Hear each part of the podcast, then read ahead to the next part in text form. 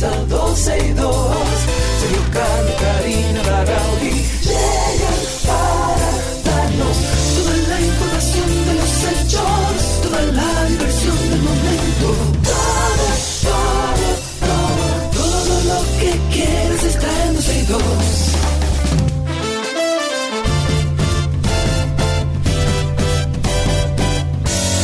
El reloj ya ha marcado las 12,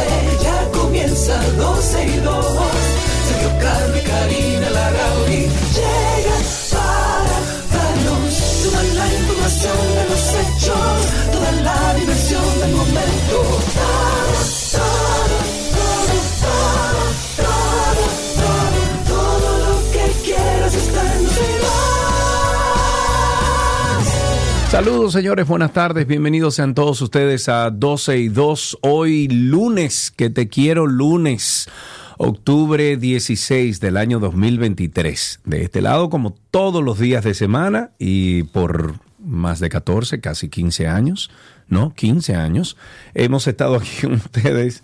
Ya, no pegamos una con eso de, los No, no, años, no, no, pero la gente ya nos conoce, ya la gente sí, sabe sí. que no los tenemos muy claros. Lo importante es que tenemos muchos años compartiendo con ustedes dentro de este espacio.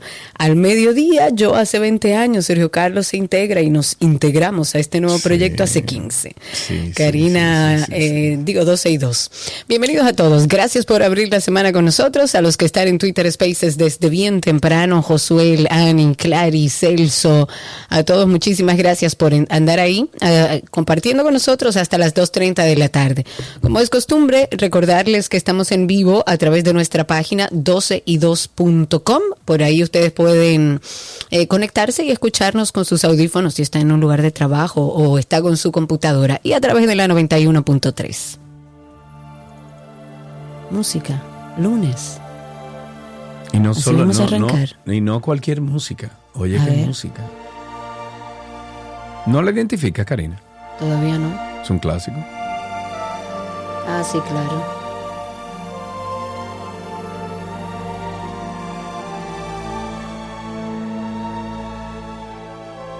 Wow. sonido suave. Oye, pero a Luis Miguel, señores, le, le están aplaudiendo mucho sus Pero conciertos. y claro, todo, claro, sí. vi ahí que estuvo bueno. recientemente en Miami presentándose, me dijeron Sí. que ya hay notas donde no llega, pero Sí, que el concierto fue maravilloso. Bueno, él viene para acá. Él viene Sí, pa' acá. Él viene sí, pa' acá. claro, hay que ir a Bueno. verlo. Bueno, muy bien, vámonos entonces al Wititio Batatao, proyectos políticas públicas contra la violencia hacia la mujer. La Cámara de Diputados está conociendo un proyecto de ley que busca crear un sistema integral para prevenir, sancionar, erradicar la violencia contra las mujeres, una iniciativa presentada por la legisladora Magda Rodríguez. Esta pieza legislativa recoge por lo menos siete formas de violencia contra la mujer, entre las que se incluye la violencia gi- ginecoobstet- a ver, ginecoobstétrica. Y de acuerdo con la propuesta, este tipo de maltrato incluye una pena de hasta 30 años de prisión, el diablo, a los médicos que provoquen la muerte de una mujer por negarles un aborto cuando la vida de ella corra peligro en el proceso de gestación. El proyecto fue depositado en la Cámara y establece que con violencia ginecoobstétrica se refieren a toda acción, omisión y patrón de conducta del personal de salud en los procesos reproductivos de la mujer.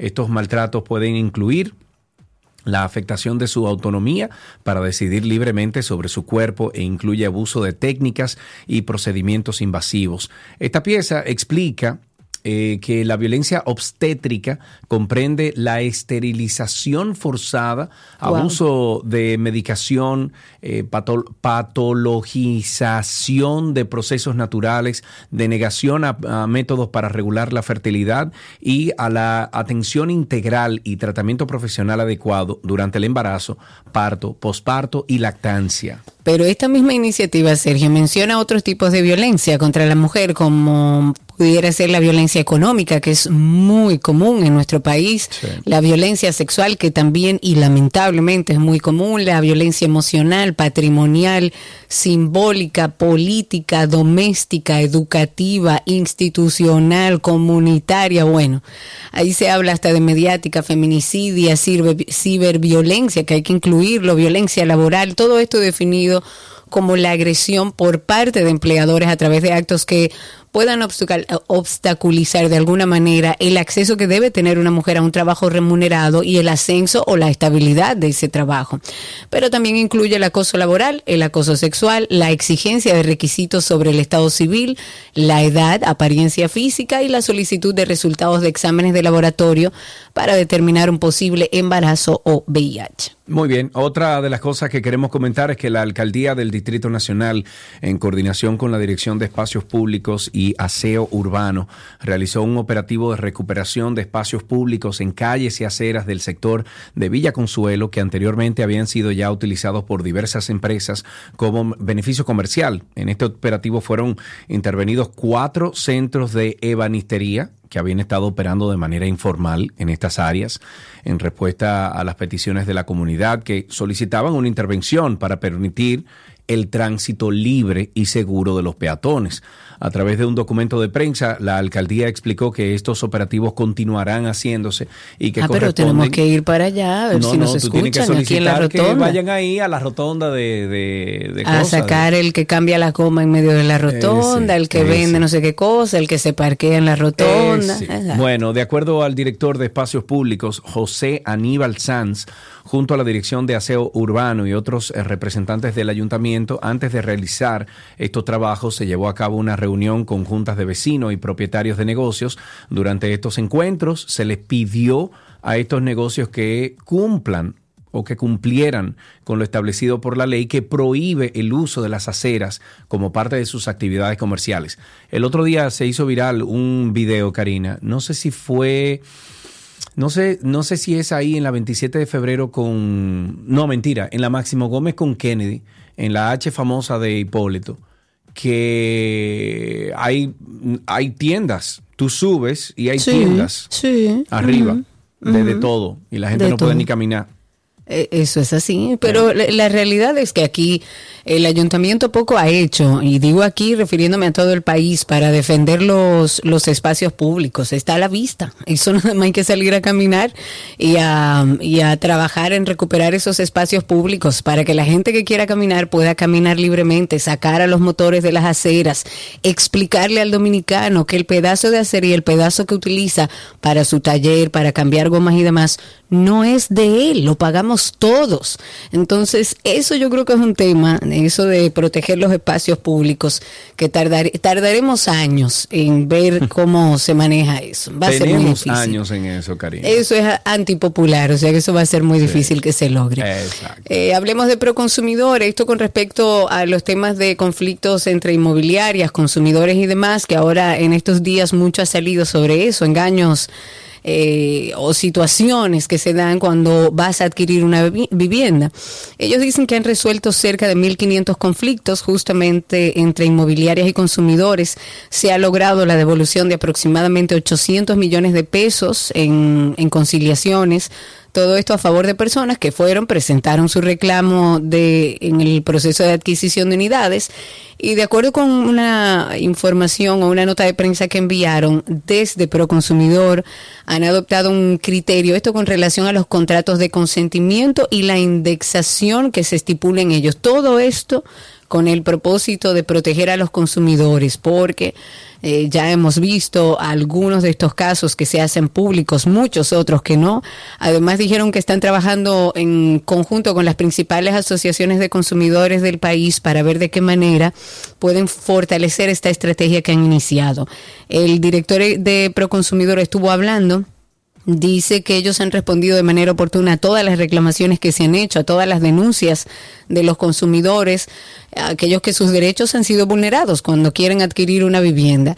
Además, pidió a los consumidores que se, que se vean afectados en este tipo de transacciones comerciales a que vayan a las oficinas de Proconsumidor, que presenten su declaración y denuncia y él aseguró una respuesta inmediata dentro de los plazos establecidos por las leyes sectoriales. Así que si usted tiene una situación con una vivienda que adquirió, que hoy le dicen que vale ocho veces más o que no le van a devolver su dinero, dése una voltecita por Proconsumidor que están trabajando en esa estrategia. Otra cosita, la Oficina de Atención Permanente del Distrito Nacional impuso el pago de 10 mil pesos como garantía económica, impedimento de salida del país y presentación periódica a 11 de los 23 deportistas que fueron detenidos al presentar documentos falsos durante una solicitud de visa en la Embajada de los Estados Unidos en República Dominicana, mientras que a los otros 12 se les impuso las mismas medidas, con la diferencia de que la garantía económica fuera de 15 mil pesos.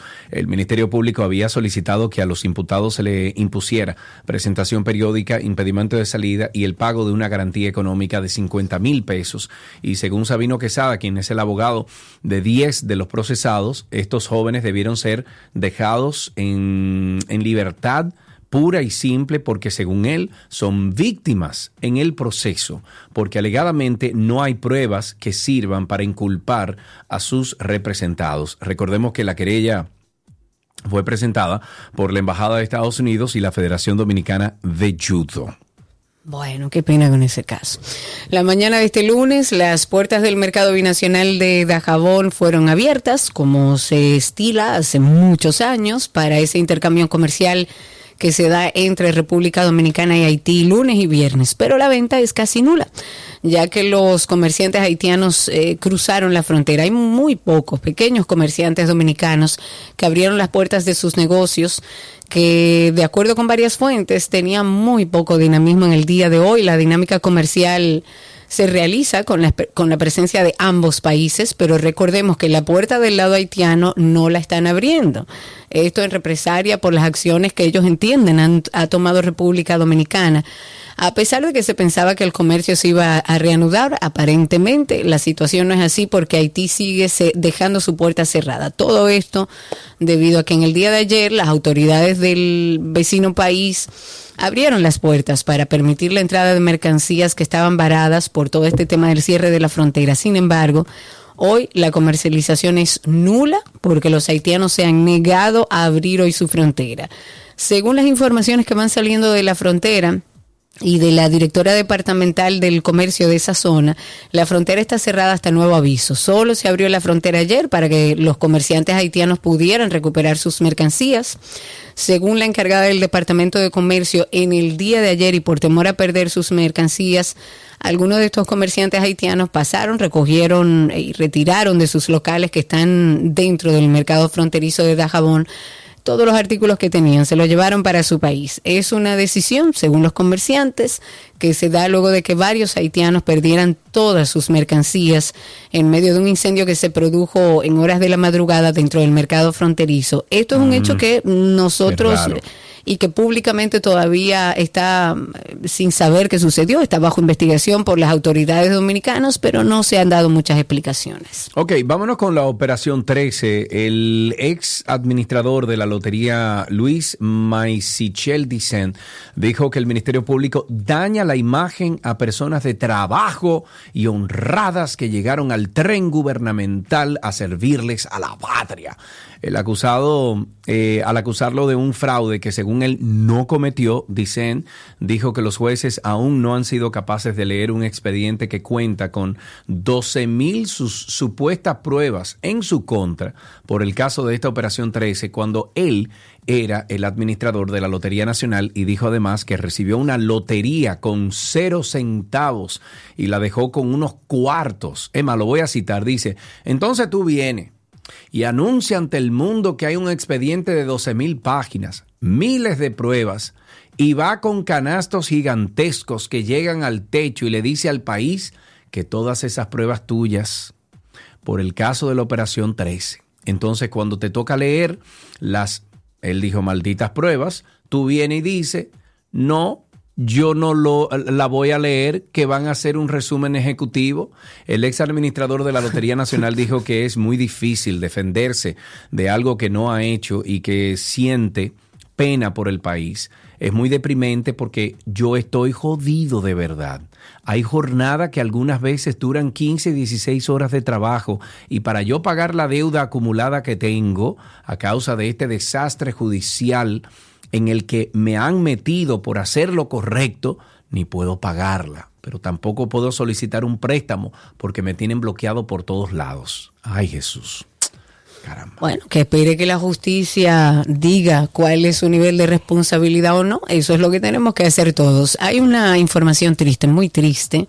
Además, eh, da tristeza ver la falta de control, esperar que salgan las informaciones luego de la investigación. Pero hay un adolescente, o un adolescente, porque era niño de 17 años, que fue encontrado sin vida en las instalaciones de Conani, en la ciudad de Santiago.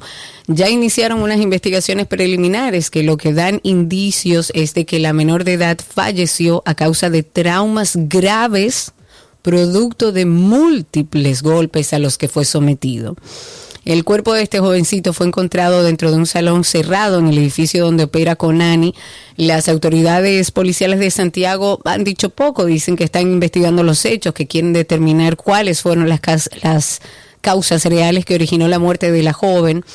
Sin embargo, hay una fuente que trabaja dentro de, del centro, o sea, dentro de Conani, que dijo a un periódico local que los mismos compañeros fueron los responsables de agredir al adolescente que tenía aparentemente problemas de salud.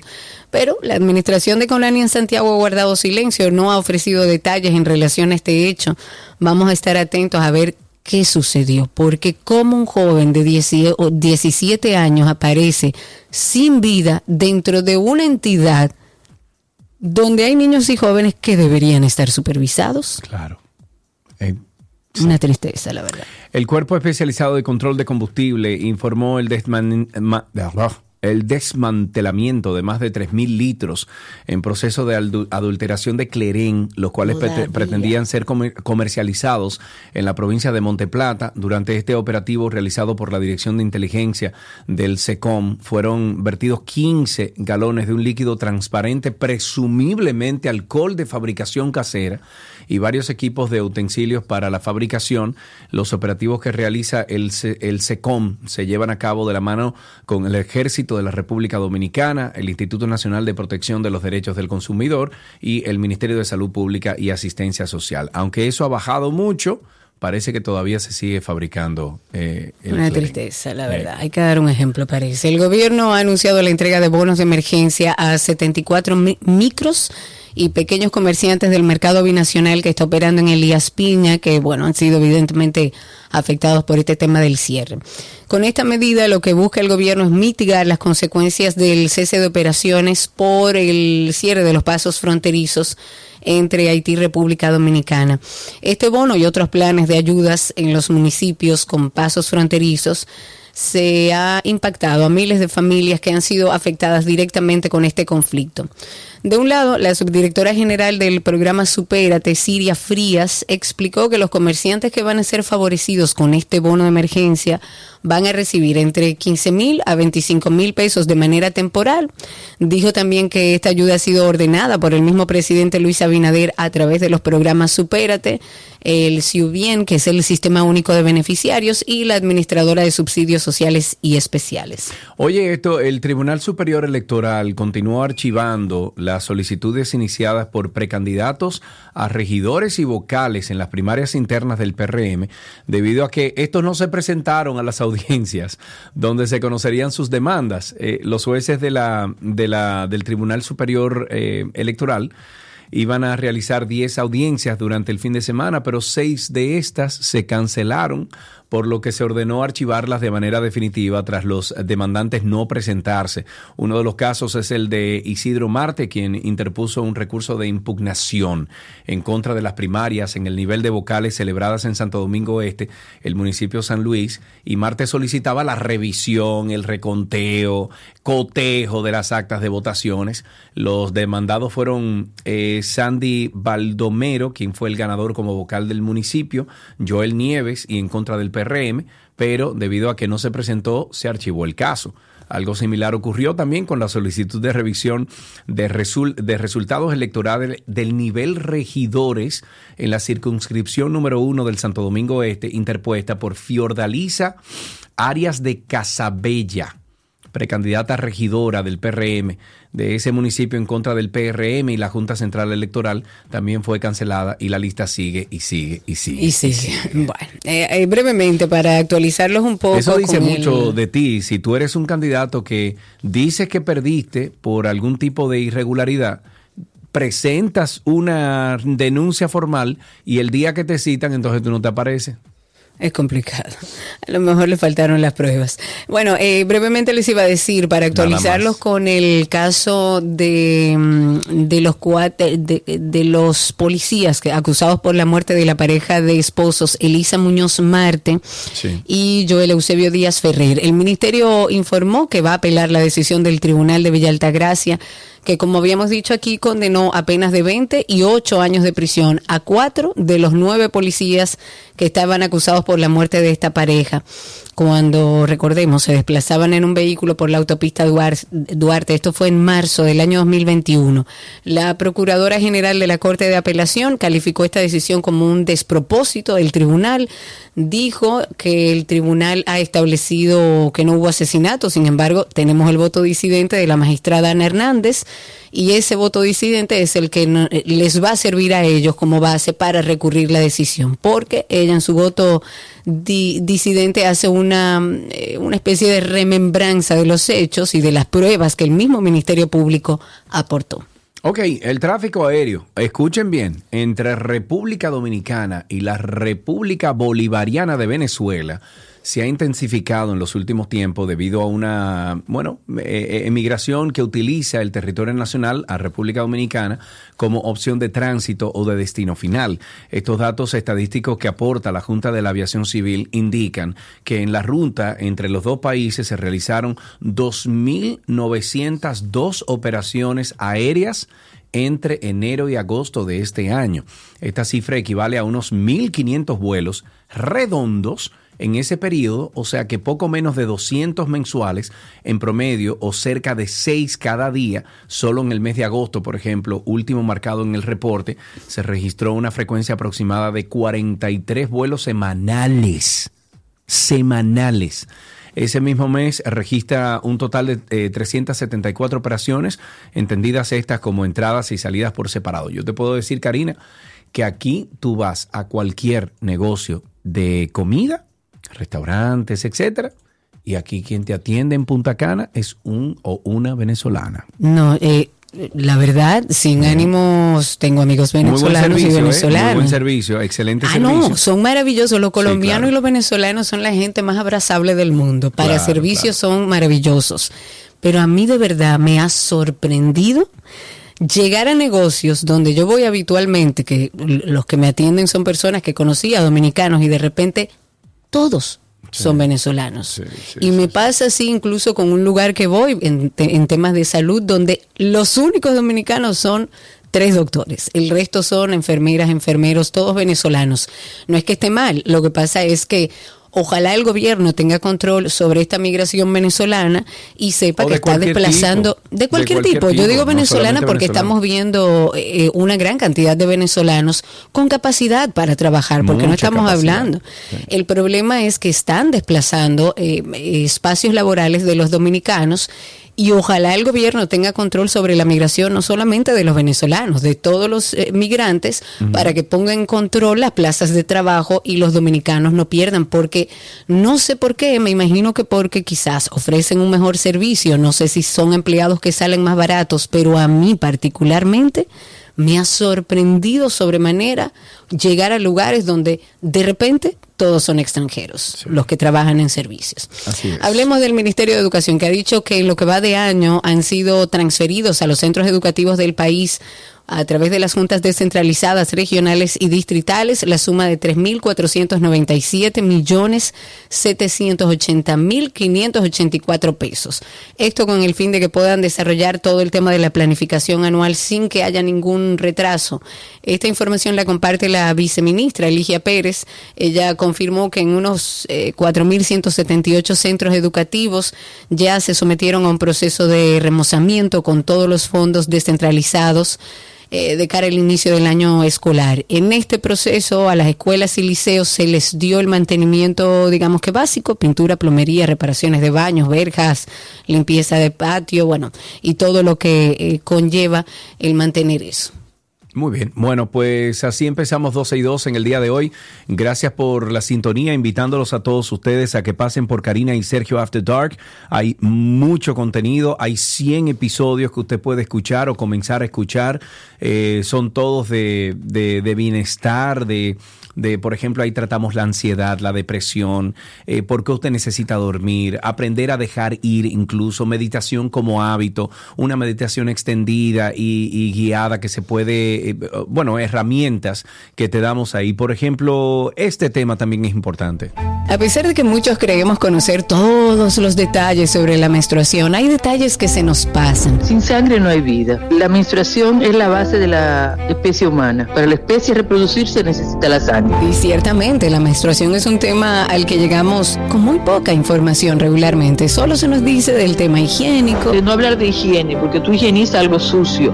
No, esa sangre es vida. Higienizar que el pene no se higieniza. El pene se lava. Además de que en cada mujer puede manifestarse de distintas maneras. Entonces la menstruación les recuerda a las mujeres que tienen un cuerpo, que no es solo hacia afuera, que hay algo que hacer dentro. Y ese dentro es conchole, yo tengo un ciclo menstrual, yo soy mujer. Y, es muy hermoso si lo vivimos con armonía. Karina y Sergio, After Dark. Karina y Sergio After Dark, estamos en todas las plataformas de podcast. Nos buscan en Google como Karina Larrauri Podcast, Sergio Carlo Podcast o sencillamente usted pone Karina y Sergio After Dark. Gracias por la sintonía, ya regresamos. Todo lo que quieres está en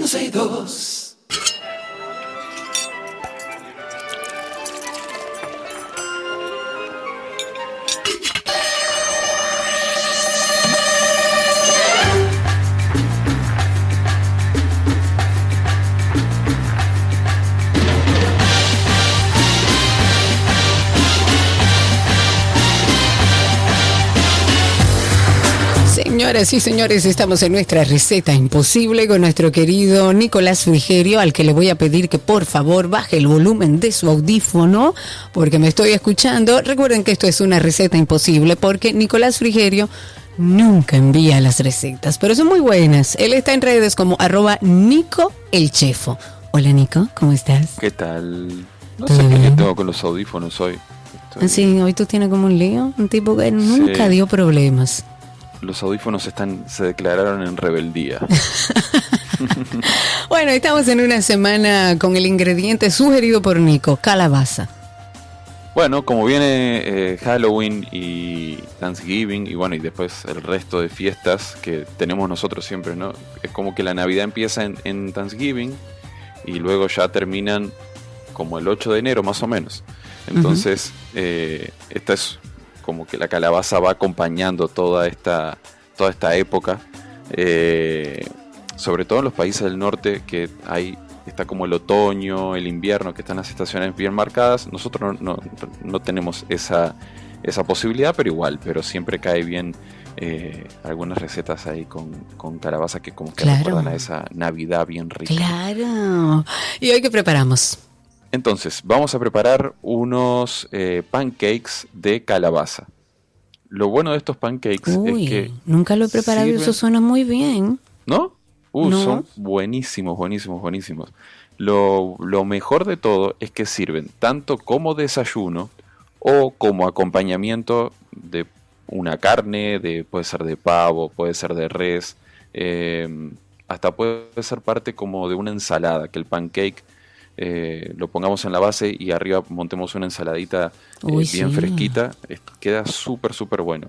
Y de desayuno, bueno, con todas las combinaciones que se nos puedan ocurrir, queda perfecto también. O sea que pruébenlo en casa que, que no, no se van a arrepentir. Queridos amigos de nuestra comunidad y que están en Spaces, si hay alguien, algún buen voluntario que quiera escribir la receta para que después podamos compartirla, incluyéndome a mí, para yo poder prepararla, se lo agradeceré enormemente. Muchas gracias. Adelante, Nico. Sí, porque tuvimos uno, pero desertó. No sé qué pasó. No, Pero sí, bueno. nos abandonó. Sí. Y eso que duró bastante tiempo, la verdad. Sí, se fue, se ojo, fue sin no podemos despedirse. quejarnos. ok, ¿qué necesitamos, Nico? Entonces, lo que vamos a, necesitar es auyama, que es lo más fácil de, de conseguir, si, pero si lográramos conseguir la calabaza, no sé en República ¿Y Dominicana. cuál es la diferencia. Nico? A ver. Bueno, la textura, el sabor, pero para este tipo de preparación, sobre todo, la mayor diferencia es la textura. Si no, hay una calabaza que le llaman calabaza, eh, creo que japonesa, que es una chiquitica. ah, sí, tiene- como un calabacín. Ajá, que la, que la, pero la carne es como bien, eh, es como bien carnosa, como bien firme. Que a veces la auyama que utilizamos, por ejemplo, para hacer crema de auyama o para utilizar en el sancocho, es una auyama mucho más, eh, que tiene mucho más contenido de agua. Entonces, al final lo que queremos es que poder hacer un puré más consistente. Entonces, si conseguimos esa calabaza chiquita o la calabaza que les decía que en Uruguay le llamamos calabaza guitarra porque tiene la forma como de una guitarra, es tiene como eh, es redondita como un huevo abajo y arriba es más finita, es como alargada y es de un color marrón muy clarito. Esa también queda perfecto. Entonces, con cualquiera que vayamos a conseguir, así sea la auyama de toda la vida, no importa, vamos a cortarla por mitad o en trozos bastante grandes en este caso y la vamos a eh, ranurar con, con la ayuda del cuchillo sin llegar hasta abajo. Hacemos como cuadritos o bueno, que tenga varias ranuras. Vamos a poner un poco de sal, aceite de oliva y la vamos a hornear a 360 grados Fahrenheit aproximadamente. Aquí depende un poquito el tamaño, pero nos va a tomar entre 45 minutos a una hora y media. Como les digo, depende del tamaño y del tipo de auyama o de calabaza. Cuando está, la cuando está que la pinchamos y está bien suavecita, ya ahí la retiramos y la dejamos enfriar a temperatura ambiente. Entonces, mientras se va enfriando ya a temperatura ambiente, lo que vamos a hacer es, vamos a buscar el resto de ingredientes, que son los de un pancake de toda la vida. Harina, huevo, leche. A mí me gusta utilizar miel en lugar de azúcar, pero pueden utilizar eh, lo que prefieran. Y vamos a agregar una, una pizquita de sal. Aquí podemos jugar un poquito eh, con lo que tengamos en casa. Por ejemplo, si lo vamos a hacer dulce para desayuno, podemos eh, poner un poquitito de vainilla, podemos agregar, que queda buenísimo también, unos chips de chocolate, eso le va a ir genial. Uy, sí. Eh, algún fruto seco como nueces, por ejemplo, picadito. Podemos ponerle también, eh, que hace mucho que no la usamos, un poquito de nuez moscada, que con la calabaza va perfecta también. Podemos utilizar coco rallado. Aquí Uy, podemos qué jugar rico, con coco rallado, con- me gusta. Sí, podemos jugar un poquito con la imaginación. Entonces, cuando ya tenemos la calabaza que está a temperatura ambiente, con la ayuda de una cuchara sacamos toda la carne que tiene, la colocamos en un bowl, hacemos un puré que lo podemos hacer con un tenedor, se hace muy fácil porque es muy suavecito. Vamos haciendo lo que, que quede lo más liso posible. Y a esto le vamos a agregar harina, tener en cuenta que cuanto más eh, compacta, cuanto más compacto y seco esté el puré, menos harina vamos a necesitar. Vamos a agregar harina, un poquitito de leche, poquitito nada más, huevo y como les decía, el resto de los ingredientes que hayan escogido para darle ese toquecito diferente. Vamos a mezclar bien y lo que vamos a hacer es, vamos a dejar eh, reposar. Lo ideal siempre es eh, incluso dejarlo de un día para otro en la nevera. Pero si lo estamos haciendo un poquito a último momento y no tenemos tiempo, lo dejamos reposar un par de horas. Cuando pasa ese tiempo, lo que hacemos es en un sartén, preferiblemente, aunque no soy fanático, pero para esto eh, no tenemos muchas opciones, de teflón o si tenemos algún otro sartén antiadherente, por ejemplo, que tengamos uno de hierro que lo hayamos usado bastante y que no, no se pegue nada, pues podemos utilizar el de, el de hierro que sería eh, perfecto. Si no, cualquiera que sea antiadherente. Lo que vamos a hacer es, vamos a tomar un poquito de mantequilla, vamos a ponerle un poquito nada más. A mí me gusta la mantequilla, la dejo que se ablande un poquito a temperatura ambiente y con la ayuda de una servilleta o un papel toalla, eh, lo mojo a penitas y le paso ese papel eh, al sartén. O si tiene una brochita, una brochita. La cuestión es que sea lo justo de mantequilla para que no, no quede una preparación eh, grasosa tampoco. Entonces lo que vamos a hacer es, aquí tenemos varias opciones. O los hacemos grandecitos o los podemos hacer chiquiticos también. Los chiquititos obviamente hay que tener un poquito más de paciencia, pero los vamos a ir haciendo con la, con la ayuda de la cuchara, uno a uno ahí chiquitos, o si no, con un cucharón un poquito más grande. Lo normal es que el primero siempre nos quede medio raro, así que ese eh, sirve para probar cómo está de sabor. Ya aprovechan y ven si le falta un poquito de dulce, si le falta un toquecito de sal, un poquito de moscada, canela. Ahí lo van buscando eh, el saborcito. Y ya a partir de ahí pues les irá quedando eh, mucho mejor. Los vamos a cocinar de un lado. Cuando empieza a hacer burbujitas por arriba, lo volteamos un minutito más y los vamos reservando a un costadito. Les voy a dar un truco para los más chiquitos.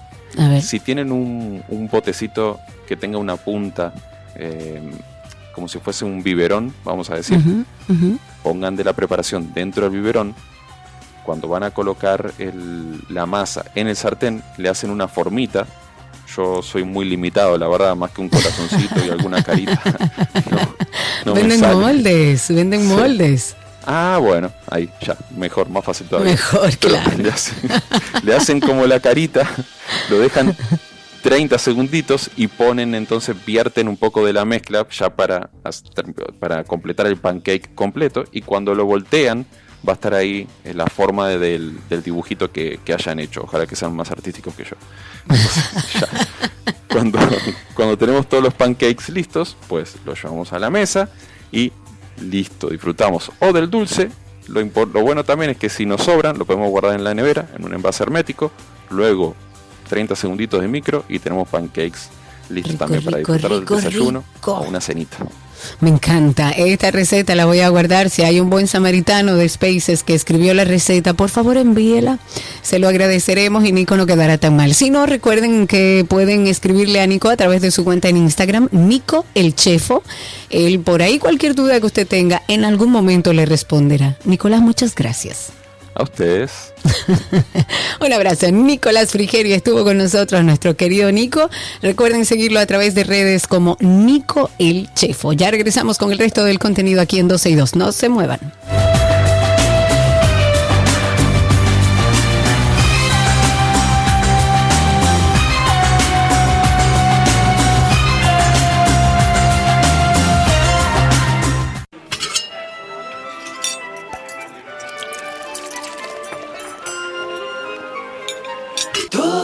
Que quieres está en 12 y 2.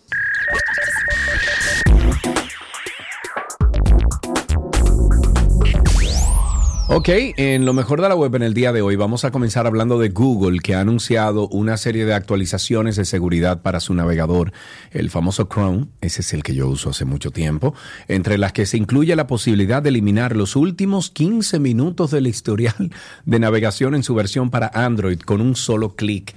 La compañía ha dicho que está implementando nuevas actualizaciones de los controles de privacidad del navegador con los que se espera ayudar a los usuarios a proteger fácilmente su información personal. Actualmente Google Chrome permite borrar los datos de navegación de la última hora, las últimas 24 horas, los últimos 7 días, bueno, eh, las últimas 4 semanas o la total de, eh, el total de búsquedas con la opción de desde siempre. La diferencia de la versión para escritorio con la de Android es que esta última incluye el botón de últimos 15 minutos. La compañía lleva meses trabajando en un atajo que permita borrar esas cons- consultas realizadas los últimos 15 minutos con un solo clic sin tener que acceder primero al historial de actividad en los dispositivos con este sistema operativo. Google ha comentado ahora que los usuarios los usuarios de su navegador pronto pondrán, eh, podrán probar este acceso más fácil al borrado de datos de navegación, así como de las pestañas abiertas en ese periodo de tiempo en terminales de Android. Y para acceder a este atajo solo será necesario hacer clic sobre el menú de tres puntos de Chrome que está a la derecha arriba, situado en el lateral superior y elegir la opción de borrar datos de navegación. Por otra parte, la empresa ha comentado que va a hacer que el informe de la web, eh, de la web oscura, como se le llama, que muestra si la dirección de Gmail ha quedado expuesta en el dark web, sea más accesible al incluirlo en el menú de la aplicación de Google. Esta característica ya se puede encontrar en Android y pronto va a llegar a iPhone. Nos vamos con otra información. Ahora el famoso científico de la computación que se llama Jeffrey Hinton, apodado el padre de la inteligencia artificial o el padrino de la inteligencia artificial, ha advertido, señores, oigan bien, que yo lo dije desde el principio, que la inteligencia artificial podría escapar del control humano, reescribiendo su propio código para automejorarse. Eso, se sabe desde hace mucho.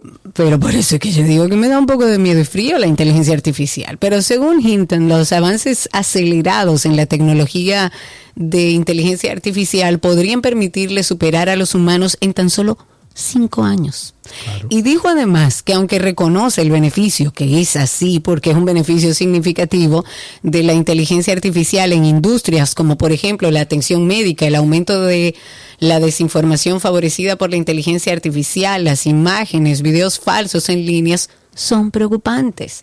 El científico lo que ha sugerido es que debe haber más investigación sobre comprender primero bien la inteligencia artificial, después la implementación de regulaciones gubernamentales alrededor del mundo y la prohibición mundial de los robots militares potenciados por inteligencia artificial. E incluso fue más allá este científico al admitir que a pesar de ser un científico, aún no comprenden completamente cómo funciona y evoluciona esta tecnología. Y eso da miedo. Según Hinton, los científicos desarrollaron estos algoritmos para que los sistemas de inteligencia artificial extraigan información de, conjuntos de datos, que es lo que todos sabemos que hace la inteligencia artificial.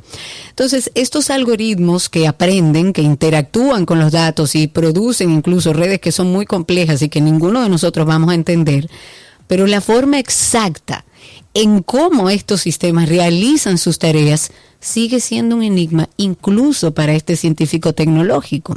Él ha pedido a los líderes tecnológicos y gubernamentales a que tomen decisiones críticas acerca de si desarrollar aún más estas tecnologías y cómo protegerse en caso de hacerlo, pero además concluyó eh, diciendo que estamos probablemente en una especie de punto de inflexión debido a la enorme incertidumbre sobre todo lo que viene por ahí con la inteligencia artificial. Esta mañana, esta mañana, yo estaba escuchando un podcast de ciencia que me encanta, lo escucho todas las mañanas. Y estaban hablando de que una de las, de las partes más positivas o, aspectos más positivos que tiene la inteligencia artificial es precisamente su habilidad de aprender en, nada, o sea, en tiempos eh, irreconocibles para los humanos. Eh, y que están, Karina, o sea, hay una inteligencia artificial que se está utilizando para unos estudios que le están supliendo información de cómo crear proteínas. ¿Ok? Proteínas, eh, ¿cómo se llama esto? Artificiales. Lo bueno de esto, lo, eh, sintéticas, exacto, gracias. Entonces, lo bueno de esto es que como esa inteligencia artificial aprende tan rápido, en vez de durar décadas viendo cómo es que esas proteínas se pueden formar de una forma saludable para el humano, con la inteligencia artificial estamos hablando de semanas. Que claro, porque tiene toda la información en un solo lugar y sabe cómo, cómo trabajar con esa información. Yo no digo que la inteligencia artificial es mala, yo digo que tiene que tener controles. Desde el, desde el principio lo dije, pero no controles cualquier controles, no, controles internacionales alrededor de este tema, que es bueno a nivel tecnológico, claro, lo mejor que ha sucedido. Muchas cosas sucederán a partir de ahora, pero hay que cogerlo con pinza. Yes, así eh, hasta aquí lo mejor de la web, sin embargo, nosotros siempre le invitamos a que forme parte de nuestro contenido de Karina y Sergio After Dark. Cuando hablamos de duelo, la gente asume que hablamos de la pérdida de un ser querido y todo lo que eso conlleva. Pero hoy vamos a ampliar un poco ese concepto para que entendamos que vivir un proceso de duelo no necesariamente tiene que ver con la pérdida de un ser querido, sino con muchísimas otras cosas. El duelo no es una enfermedad, el duelo es un proceso adaptativo. Un proceso de duelo sí puede hacer que debute, puede ser un catalizador. Si una persona genéticamente tiene predisposición hacia la depresión, un duelo puede catalizar a que se presente la enfermedad. Precisamente en este podcast queremos reflexionar un poco sobre cómo podemos afrontar el duelo por la pérdida de cualquier cosa, una pareja, pérdida o la venta de un hogar, pérdida de nuestra rutina habitual también. Yo he llorado por eso porque... Karina y Sergio, After Dark. Karina y Sergio After Dark, señores, está disponible en todas las plataformas de podcast, facilísimo. Usted entra a Google y pone Karina y Sergio After Dark y ahí usted se va a encontrar con 100 episodios que yo estoy seguro les van a ayudar. Por ejemplo, Karina, eh, yo estuve hablando este fin de semana con un conocido que tengo en los Estados Unidos, lamentablemente eh, fue víctima de víctima de las gangas de Nueva York. Eh, Nada, le, lo avaliaron eh, por error, porque pensaban que eran, él era parte de una ganga, no sé qué, y hoy en día lamentablemente tiene un, eh, un proyectil le dio en la cara y le desfiguró la cara, básicamente. Y esta mañana estaba hablando con él porque, nada, eh, le, he estado hablando con él durante el fin de semana y me dice que tiene un terror grandísimo de dormir porque piensa que la ganga va a entrar al hospital donde está internado y que le, o sea, que como que van a terminar el trabajo que no, no pudieron, no pudieron concluir. Em, yo le envié como cinco episodios nuestros de, de Karina y Sergio After Dark y me escribió hace un ratito, hace como a las once y pico me escribió y me dijo, loco, ya he escuchado tres episodios, tú no sabes lo bien que me está haciendo esto. Ay, qué Dije, mira, esa, esa es el la esencia que nosotros queremos eh, llevar a cada uno de los oyentes de Karina y Sergio After Dark, es que justamente cuando terminen de escuchar Karina y Sergio After Dark se sientan como que aprendieron algo, como que les Como que tienen una herramienta, por lo menos, para empezar el camino. Exactamente. O sea que, por favor, amigos oyentes, únase a esta familia de Karina y Sergio After Dark. Entre a Google, usted pone Karina y Sergio After Dark, le da a, a seguir o suscribirse y usted va a ver la cantidad de comentarios. Mira que yo esta mañana, Karina, buscando esos, esos episodios, me di cuenta que nosotros tenemos un rating de 4.9 en Apple, en ah, Apple Podcast. y, o sea, 4.9 de 5. Y tenemos Barça de comentarios positivos por una cosa increíble. Yo no lo había visto. Ay, pero qué bueno. Gracias, de verdad. Cristi, sería bueno que pasaras por ahí, por, por el podcast, en la web y que sacaras algunos de esos comentarios que podríamos hacer episodios incluso eh, especiales. Eh, o sea, haciendo un eh, contenido a raíz de esos comentarios. Claro que sí. Es bueno que los revisemos. Hasta aquí entonces lo mejor de la web en 2 y 2.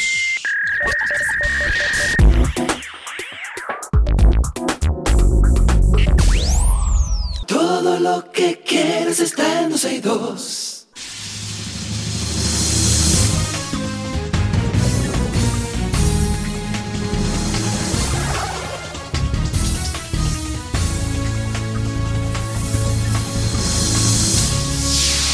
Estamos en nuestro segmento de cine. Recibimos en nuestra cabina al productor, actor y amigo Daniel Reynoso, que junto a él vamos a conocer todos los detalles de la película Cero Positivo. Amigo, bienvenido. ¿Dónde está Evelina? Mi querido, ¿cómo está? ¿Todo bien por aquí? oh, pero vea que él puede andar así que Evelina y qué. Sí, pero es que como que ellos ya son tan amigos, además socios y cosas. A mí no me siempre preguntan siempre por ti, no, espérate. A mí siempre me preguntan por ti, eso es. yo, por Danilo, qué bueno tenerte aquí. Gracias, gracias, mi querido. Yo digo, para responderte a la pregunta, me imagino que amamantando a su bebé en este momento. Ay, sí, mi ah, amor. Entonces tiene permiso, tiene permiso. Bienvenido. Cuéntanos un poco de qué se trata esta película Cero Positivo, Danilo. Mira, Cero Positivo es una coproducción junto a Argentina que rodamos en plena pandemia y cuenta la historia de dos dominicanos que en su época de apogeo, eh, digamos, laboral, y personal en la década de los 90 van a Buenos Aires, están en la cúspide y reciben un diagnóstico de VIH. Entonces, ese diagnóstico empieza a desbaratar su vida prácticamente. Son víctimas de, obviamente, de acoso, de discriminación, y les toca volver al país. Y volver al país, más que una sanidad, implica un volver a empezar. Y de ahí va la película. Ok, y una cosa, eh, ¿quién escribe la película? ¿Quién hace el guion? El guion es inspirado en hechos reales, eh, cuenta la vida de estos dominicanos, le escribió Junior Rosario, un escritor dominicano, y fue dirigida por Bruno Muso, argentino, que para, digamos, condimentar un poco más esta historia, él es argentino de nacimiento, vive en México, pero tiene una hermana que vive con VIH hace más de 30 años. Wow, porque justamente te iba a preguntar, Danilo, ¿qué inspiró a abordar este tema tan particular en una película? Mira, la idea vino de José Rafael Sosa, el periodista dominicano. Ah, claro. Digo, no me comentó, mira, tengo, conozco una persona que escribe, pero creo que tiene una vida bastante interesante que a ustedes les podría interesar. Así fuimos, nos reunimos, tuvimos un encuentro con ella y luego de como seis horas que Evelina tuvo eh, de almuerzo que terminó en cena con ella, pues decidimos Oh, Dios. decidimos que era una historia que valía la pena contar y así fuimos, eh, buscar guionista, buscar director, eh, aliados en Argentina y bueno, ya la sala, en la sala de cines está cero positivo. Dios mío, ¿cuánto, eh, ¿cuánto tiempo duró el proceso desde cuando ustedes comenzaron a acariciar este proyecto hasta ahora? Tomando en cuenta que en el medio estuvo la pandemia. ¿eh? Claro. Sí, sí, la peli se hizo en el 21, iniciamos diciembre 21, en plena pandemia, una anécdota bella, maravillosa, dimos una, un break de Navidad, llegaron 13, 13 con COVID. Ay, Dios. Ya tú supiste, en Argentina. Luego fuimos a Argentina a rodar en enero eh, y pasó algo similar. Hicimos un break y eh, gente positiva. Ya los sindicatos son un poco más Dios mío, radicales. sí. Nos pararon el Sí, sí, sí. rodaje 10 días. Sí. Pero bueno, todo eso sirvió y valió porque son cositas que contar.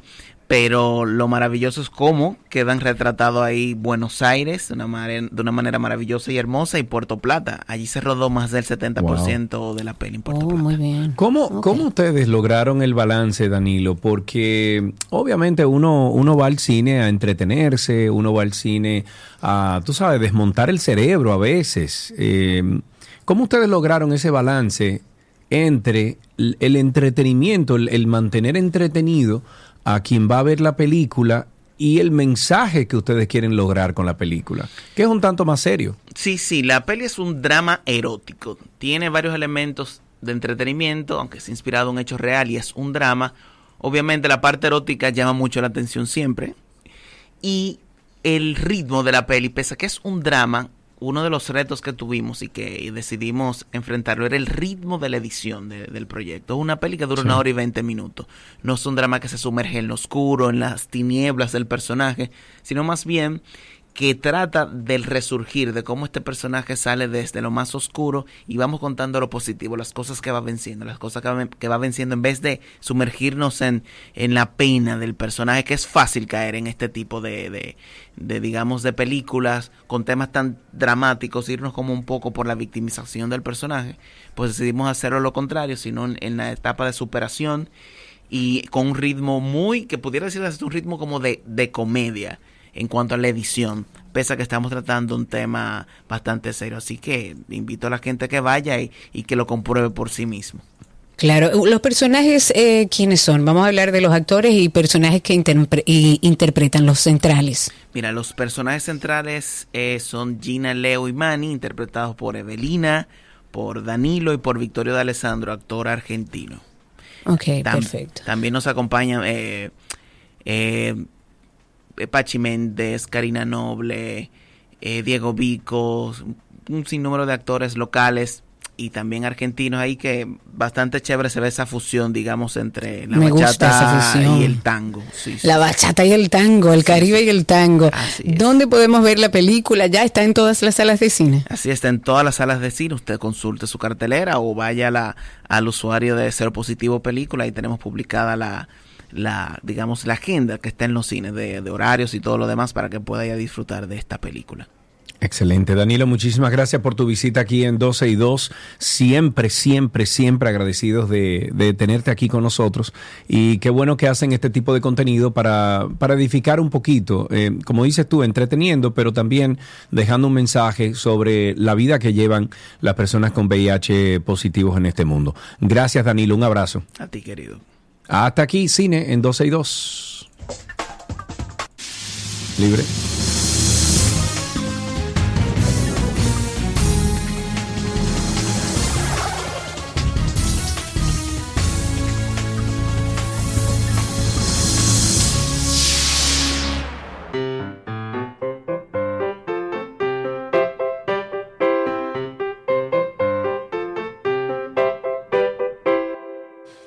Ahí está la cancioncita que le dice a una niña hermosa como Sofía que queremos hablar con ella. Está en la línea. Hola Sofía, ¿cómo estás? Hola. Hola. Sofía, ¿qué edad tú tienes? Mañana cumplo 10 años. Ah, Happy birthday bien. to you. Happy Happy, birthday, birthday to to you. you. Happy Gracias. birthday, Dear Sophie. Sofía. Happy birthday to you. Cumpleaños feliz y muchos más. Happy birthday, Sofía, no te Sophie. puedes quejar, Sofía, no te puedes quejar. Sofía, ¿cómo vas a celebrar tu cumpleaños? El sábado. El sábado, en una fiesta grande. Sí. Me dijeron que van 500 personas para ese cumpleaños. ¿Es así? Ay, ay, ¿Cuántas? tampoco. ¿Cuántas? ¿Cuántas? Tampoco así. ¿Cuánta gente tú invitaste? Dime, ¿cuánta gente tú invitaste? Bueno, en realidad es una pijamada. Ah, Ay, qué pero mejor todavía. Eh, y ustedes cuentan historias, por ejemplo, tenebrosas. No. Pero sí, eso es chulísimo. Ay, no, a mí tampoco me gusta Sophie. Yo soy de tu línea. No, pero de verdad, no, señores, las historias tenebrosas, por ejemplo. No hay necesidad. Que se pongan crema y se peinen y se hagan trenza. llamas a eso. No, mentira, no te quiero meter miedo, no. Eh, Sofía, ¿cómo te fue en el colegio esta mañana? Bien. Bien, chévere. ¿Qué hicieron? ¿Qué aprendiste? ¿Qué, qué te llevaste de este día, Sofía? Sobre el día de la alimentación.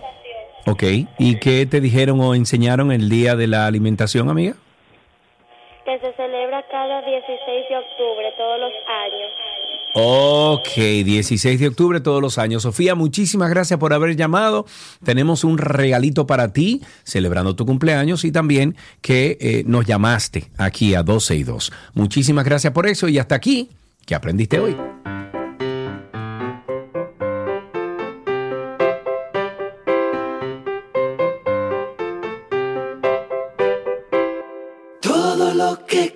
Está en 12 y 2.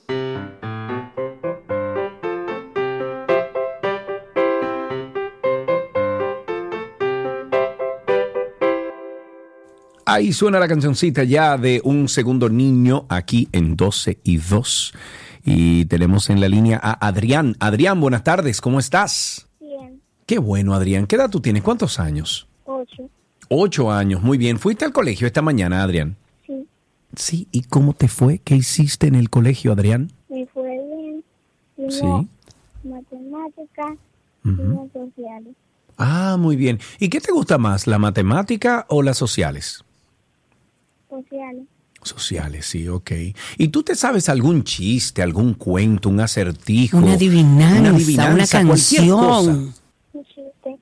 Un chiste. Un chiste, ok, vamos a ver. ¿Cuál es el pez que se cae del quinto piso? ¿Cómo ¿Cuál se es el llama pez el que pez? se cae? ¿Cómo se llama el, el pez que se cae de un quinto piso? ¿Cuál? Atún. Ya se lo conocíamos por Alan, pero tenemos aquí regalitos para ti. Gracias por llamar y contarnos qué aprendiste en el día de hoy.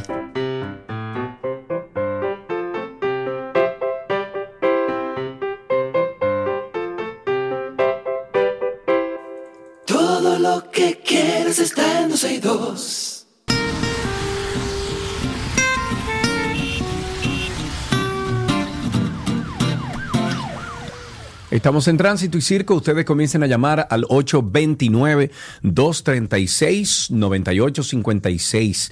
829-236-9856. Recuerden que hoy República Dominicana Aquí no pasa más nada más que el caso de, eh, de, ¿De? Tekashi 69. Ay, hazme el favor, Sí, pero sí, que a ti sí, te eso es encanta lo que está también mencionarlo. Ah, eh, Ajá.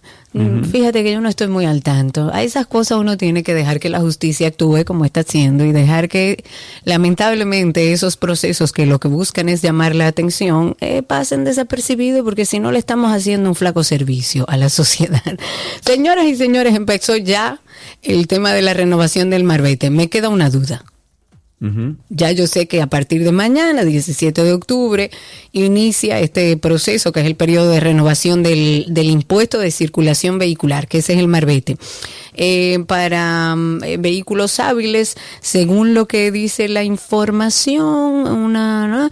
los valores del impuesto de circulación vehicular van a permanecer invariables con relación al periodo anterior, son 1.500 para los vehículos fabricados hasta el 2018, 3 mil pesos para los vehículos fabricados del año 2019, inclusive en adelante. Y yo pregunto, ¿no era ahora que se iba a hacer lo del marbete con la placa inteligente? No, ¿Es eso es ahora? para el año que viene.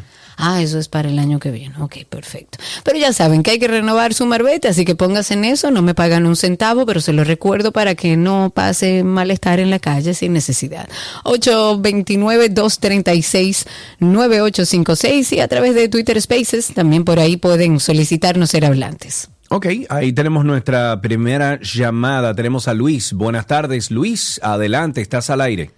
Saludos, dúo dinámico, ¿cómo están? Espero que Hello. bien, excelente. Bien. Así mismo es, Siempre- cuéntanos. Mira, Mandé, le pasé algo a Alan para que lo comparta, porque es algo muy bonito de un periodista argentino pidiéndole o reclamándole, o mejor dicho, haciéndole ver a la clase política que ya ellos representan el 90% como del fallo de la sociedad.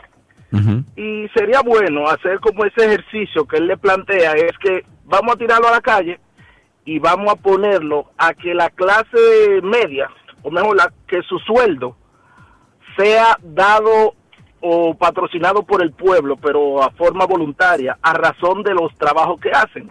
Y digo yo, si eso lo hacen aquí, no queda un político vivo, todos van a pasar hambre, porque al final de cuentas no aportan en nada.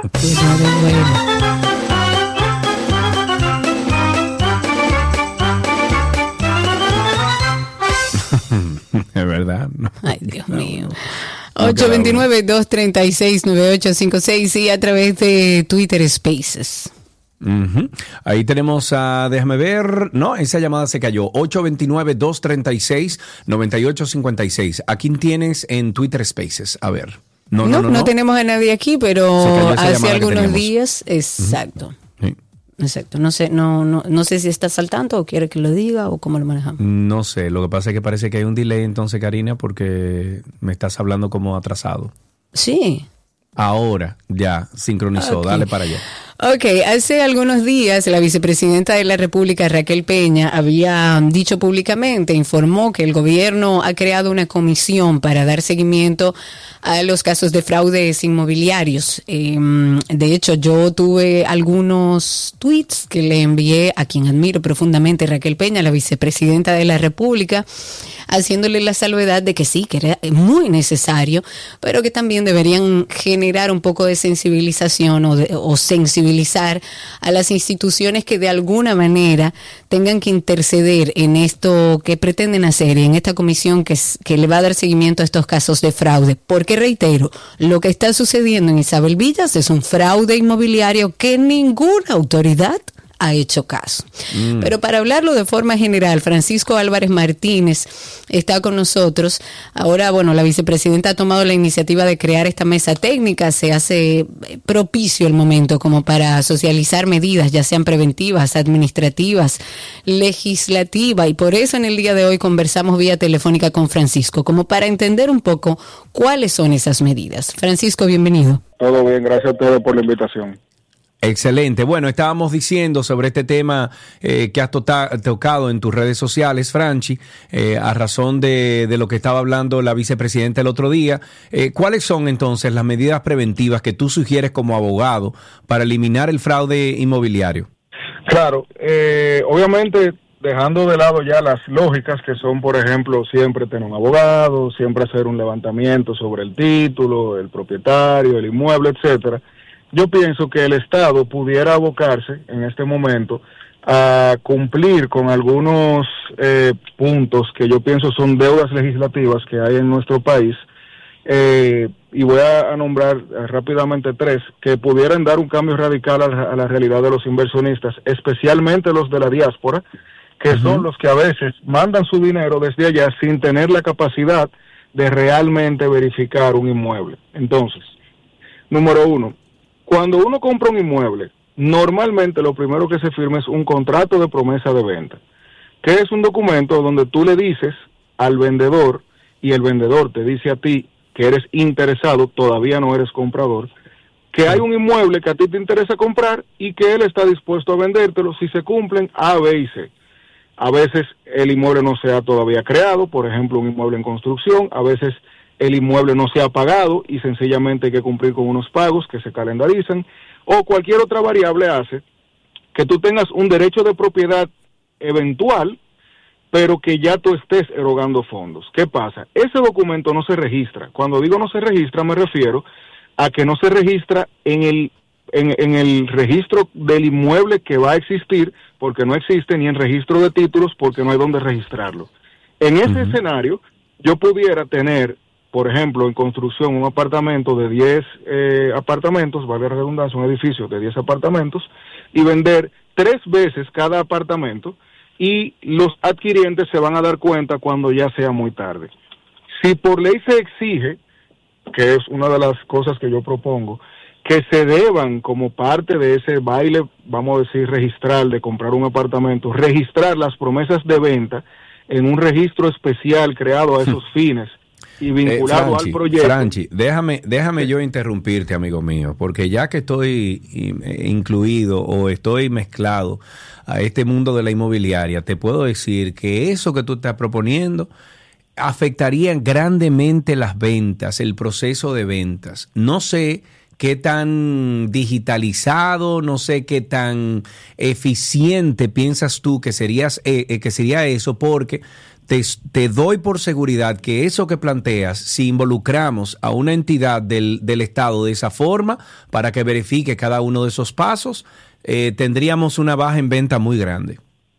No, no, yo no me refiero a una verificación, yo me refiero a un registro. Te voy a poner un ejemplo. Hay que crearlo porque no existe. Eh, donde tú, que, que es algo que no recuerdo ahora, qué legislador eh, o qué candidato dijo que estaba, yo creo, creo que era eh, eh, Tony, pero hubo un candidato que dio una idea de que cada proyecto inmobiliario tenga un registro único. Por ejemplo, si yo voy a levantar Eso sí me gusta. Eso sí me si yo voy gusta. a levantar la Torre Francisco, que por ley yo tenga que ponerle afuera un registro único que la gente pueda ir a verificar eso en registro en registro de título o en el ayuntamiento y ver si tiene los permisos, ver cuáles Claro. son los permisos que tiene, etcétera.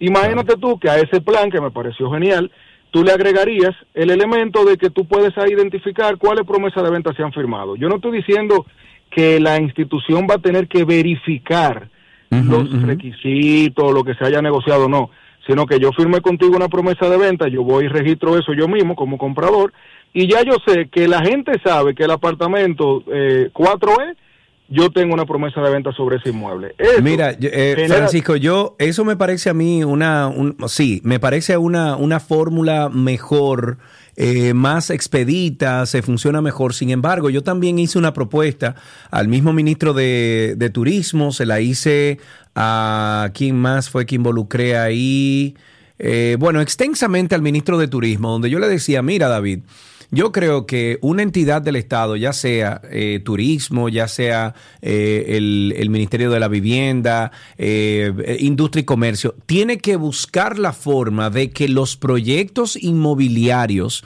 sobre todo los que están o los que van a ser construidos, que están en desarrollo, tienen que tener algún tipo de aval, una certificación. Léase, por ejemplo, Francisco y Sergio están construyendo o van a desarrollar un terreno que hay en Punta Cana. Cinco mil metros cuadrados, se van a construir ahí tres villas, cuatro villas, perfecto. Ese proyecto se presentaría ante, por ejemplo, en eh, perdón, el, el Ministerio de la Vivienda o Turismo, si cae con futuro, lo que sea, y que esas entidades tome todas las partes participantes, léase, el desarrollador, eh, el constructor, el, el que, bueno, to- todos los que están incluidos dentro de un desarrollo, y que entonces eso se le dé una puntuación de 1 a 5. 1 siendo que esas personas involucradas todas cumplen con los requisitos mínimos, que tenga un aval económico, que tenga muchísimas cosas. Y la 5, esa, eh, eh, vamos a decir 5 estrellas, sería que esas cinco estrellas quiere decir que todos los involucrados ahí tienen historial de eh, entregar a tiempo, de que no se robaron el dinero de nadie, de que no sé qué. Eso le encantó al, al, al equipo de David Collado.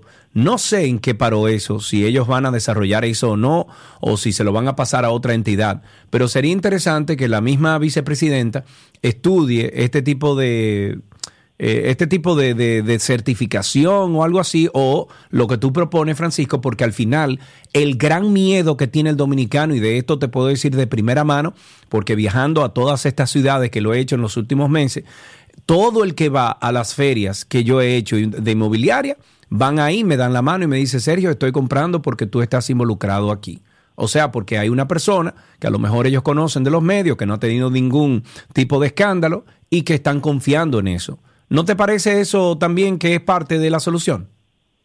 Sí, incluso en un futuro ideal, todo va a estar, eh, digamos, archivado en, en registros públicos que permitan no solamente yo ver, es como, si, es como, como ver los reviews que uno ve cuando uno va a un restaurante, cuando uno va a una película, cuando uno va a hacer algo, poder trasladar eso al mundo inmobiliario, que yo pueda ver si, si Francisco Inmobiliaria tiene bueno o malo review en el sentido de cómo le ha ido en el ejercicio de esa de ese de ese comercio. Sin embargo, hay algo que a mí que, que o, o hay algo de lo que yo creo que debemos empoderar entre comillas a la sociedad y es de que por lo menos la publicidad que se le deba dar a esa transacción que tú y yo hicimos con una promesa de venta dependa no de la administración, sino del ciudadano, de la persona que está firmándola. ¿Por qué?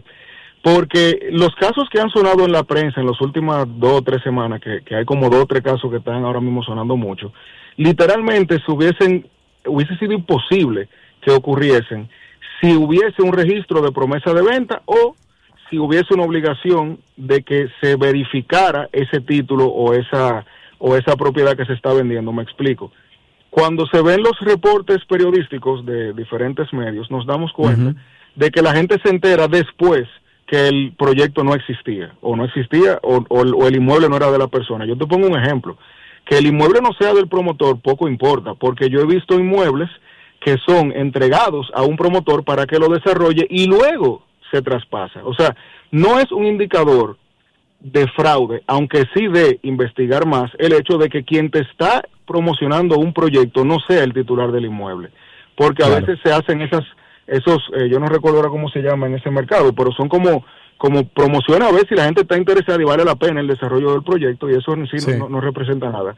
Pero eso de que se puedan unir, por ejemplo, turismo, que se puedan unir el, el, el poder judicial. Por- digo, que- yo lo digo, tiene- yo lo digo, turi- digo turismo por el tema de Confotur. O sea, en realidad No, quien lo- le compete no, esto sería al, al Ministerio de la Vivienda o al mismo Industria y Comercio por eh, lo ligado que está a, a la economía, eh, la venta de No, pero propiedades. turi- turismo, turismo tiene algo que ya yo empíricamente puedo por lo menos opinar, que es que tiene un contacto a veces muchísimo más cercano con la diáspora.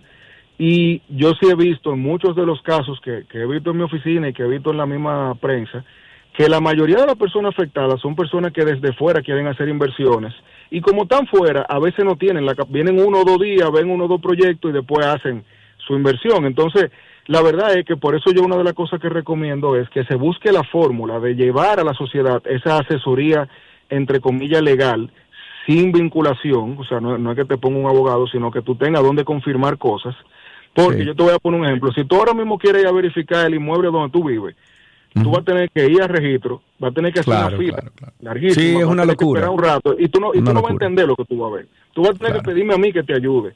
Y entonces, eso hace que la verificación de un registro público sea casi, casi imposible. Digo casi imposible porque si yo mando a mi mamá, mi mamá no va a poder hacerlo. Entonces, Si nosotros acercamos la medida de publicidad al pueblo y logramos que la gente entienda cómo y por qué tú debes hacer esa verificación, óyeme, es como un carro. Cuando tú vas a comprar un carro, tú lo primero que haces es llevarlo al mecánico. Y Al eso mecánico, es claro. parte del día a día. No importa el precio, no importa el tipo de vehículo, si es utilitario, si es de lujo. La gente sabe que tú antes de comprar un carro lo tienes que llevar al mecánico. Con los inmuebles, por alguna razón, no pasa eso. La gente full se aventura a comprar un inmueble sin haber revisado los requisitos mínimos, pero lo digo yo, abogado, que estudio eso. A mí sí es fácil, yo, entre comillas, entender eso. Entonces, la idea es, por un lado, educar, que la gente entienda qué hacer antes y qué hacer después, porque incluso hay una confusión, la gente dice estafa, pero no sabe que, que, que, que la estafa es un tipo penal que no siempre se configura, a veces hay abuso de confianza, a veces Claro. tú no tienes un tipo penal y tú lo que tienes es una acción civil, o sea, todo eso, que es parte de lo que yo entiendo debe ser una educación continua de los ministerios o de las eh, oficinas públicas que tengan algún tipo de competencia o interés, es parte, pero también entender que debemos comenzar a remodelar, a, a- quizá eh, eh, vacunar en contra de ese tipo de fraudes el mercado inmobiliario desde la administración, porque tú que estás muy involucrado en el mercado te puedes haber dado cuenta que en otros países hay cosas que ya son given, que, son cosas que jamás imaginarían y que nosotros todavía, todavía aquí estamos a puro fuetazo sobreviviendo. Así mismo es, Francisco. Muchísimas gracias por estos aportes. Ojalá que alguien te haga caso, amigo, porque sabemos que tú le pones caco a las cosas cuando la propones. Y eso es importante. Seguimos en Tránsito y Circo. El teléfono en cabina es el 829-236-9856 y a través de Twitter Spaces que tenemos hace un ratito ahí a Graciela. Graciela, habilite su micrófono. Escuchamos sobre usted al aire. Tiene que darle al microfonito y así podemos escucharte, Gra. 829-236-9856. Graciela parece que se nos fue. 829-236-9856. Mientras tanto, actualización sobre el tema de Conani que comentaba esta mañana, eh, este terrible suceso. Eh, desde Conani se ha confirmado que en el hogar de Paso Ángeles para niños y adolescentes con discapacidades, esto es en Santiago de los Caballeros, se produjo la muerte de este adolescente en un incidente, según ellos, entre menores de edad bajo protección. Conani ha dicho que este adolescente fue ingresado al sistema de protección el 11 de diciembre del año 2022. Él estaba en condición de calle, sufriendo maltratos físicos. Eh, el joven, estamos hablando del joven que perdió la vida. Y una vez que llegó eh, bajo los cuidados de Conani, recibió un diagnóstico psiquiátrico de discapacidad intelectual severa y agresividad, por lo cual este joven estaba medicado. Desde esa insti- institución han dicho que están colaborando con las autoridades del Ministerio Público a ver cuál es, eh, qué va a suceder con este proceso de investigación, en qué circunstancias se produjo la muerte de este joven y se espera ya que el Ministerio Público haga un comunicado informando qué procederá a partir de ahora. Vamos a tomar algunas llamadas 829-236-9856 y tenemos a nuestra queridísima People. Dime People, Me cuéntame. La receta. Hoy te amo más que ayer, People. el idioma de Nico, entonces. Exacto. El asunto es, eh, hay un, eh, la, la intro que ustedes hicieron de las personas venezolanas que están trabajando.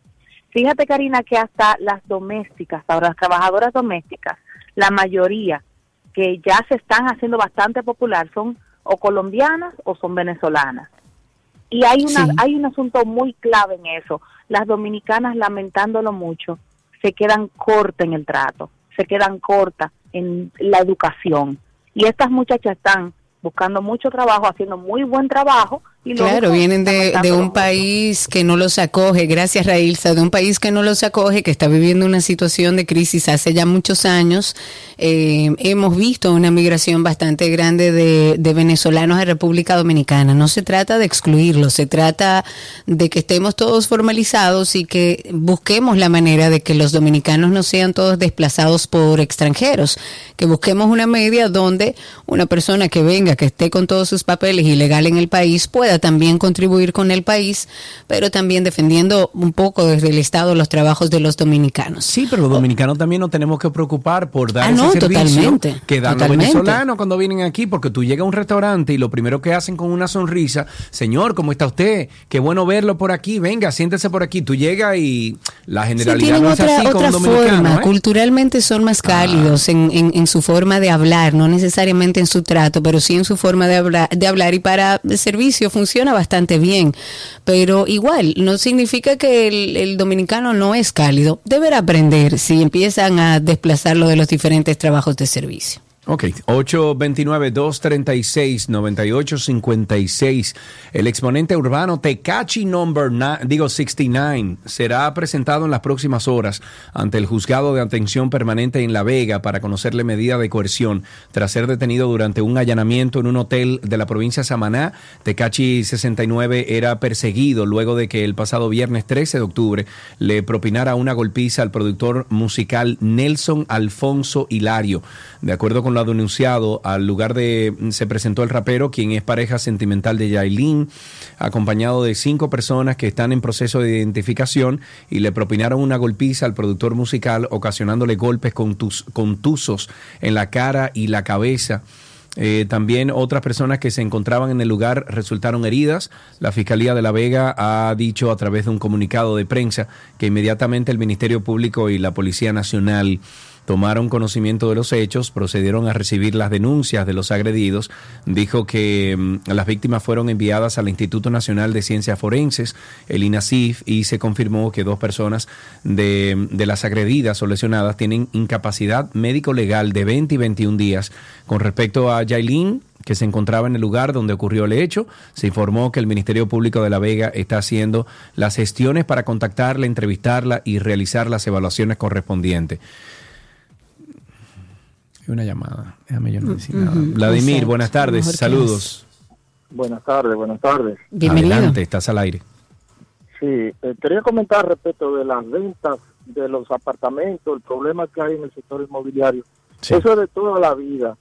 Y con ese tipo de medidas que se andan buscando, yo tengo 36 años trabajando con ese tema inmobiliario por la zona de Bávaro, Punta Cana, por igual por todos lados. El tema es que la ley es clara, la promesa de venta sí vale venta. Y la venta de la cosa ajena es nula. El que vende de un apartamento comete un delito, se llama estelionato. El tema es que aquí no hay consecuencia y no lo meten preso. Y turismo y ustedes se pueden reunir y poner todos los reglamentos que ustedes quieran. Y si no meten preso a los delincuentes, van a seguir en lo mismo. Claro, estamos de acuerdo.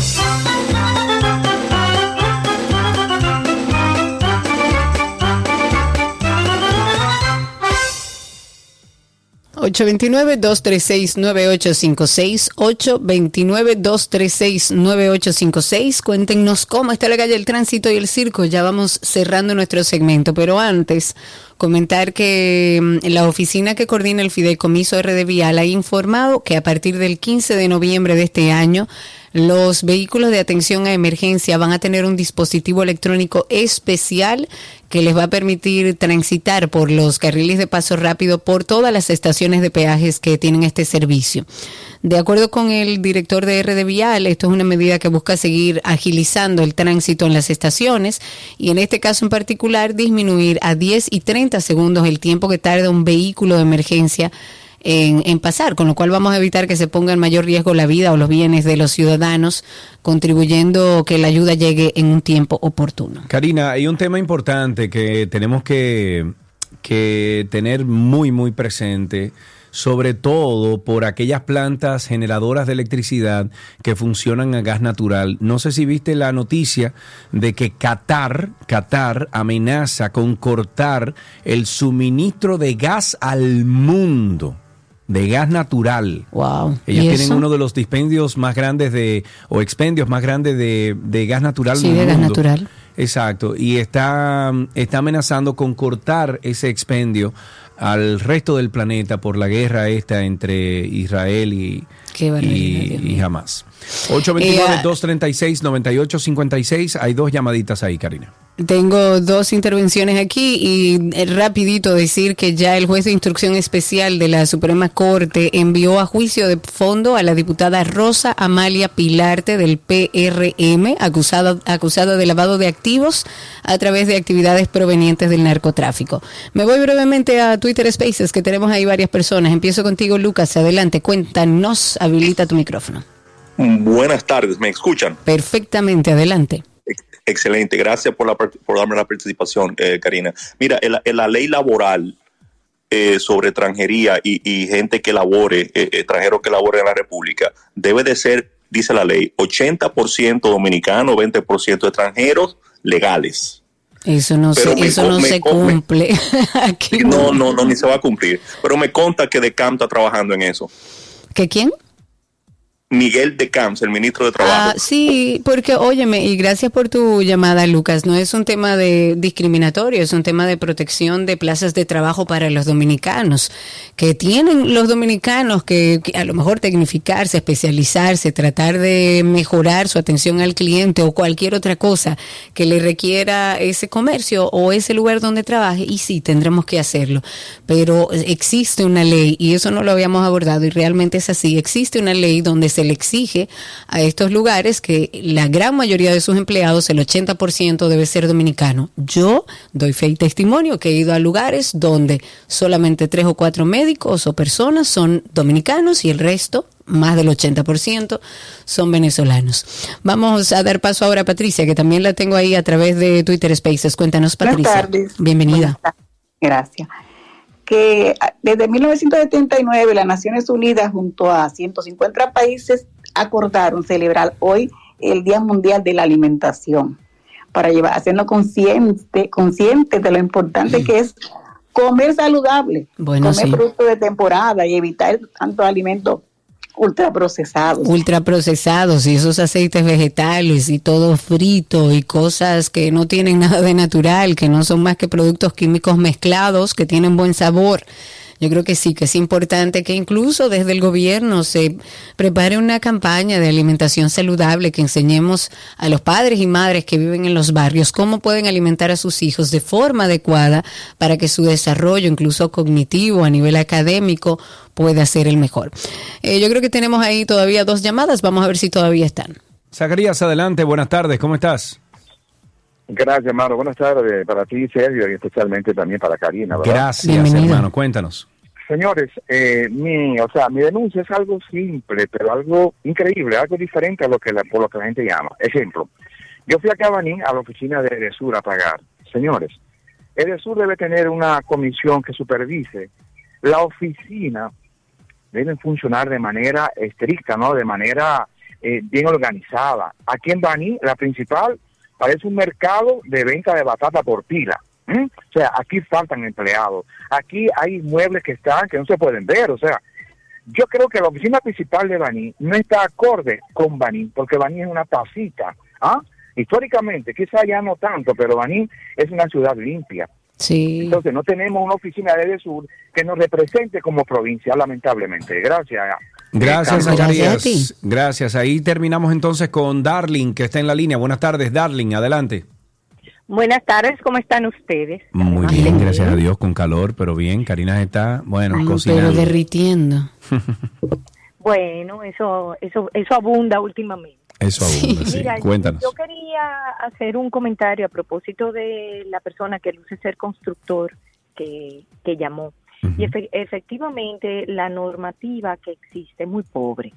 Eh, no solamente para regir como un protocolo de venta de inmuebles garantizado, que ahora hay un poquito más de fe, producto de los fideicomisos, es decir, el gobierno está aportando su gota de, su, su gota de agua, vamos a decirlo, pero tenemos también que entender que el personal que se dedique a la venta, alquiler y promoción inmobiliaria tiene que estar capacitado. Sí. Porque Sí, A mí me encantaría, incluso a mí me encantaría que fuéramos, Darling, como otros, a otros eso- mercados. Mira, Darling, que fuera como otros mercados internacionales donde tú tienes una licencia, un certificado Correcto, para a tú eso vender. mismo me refiero.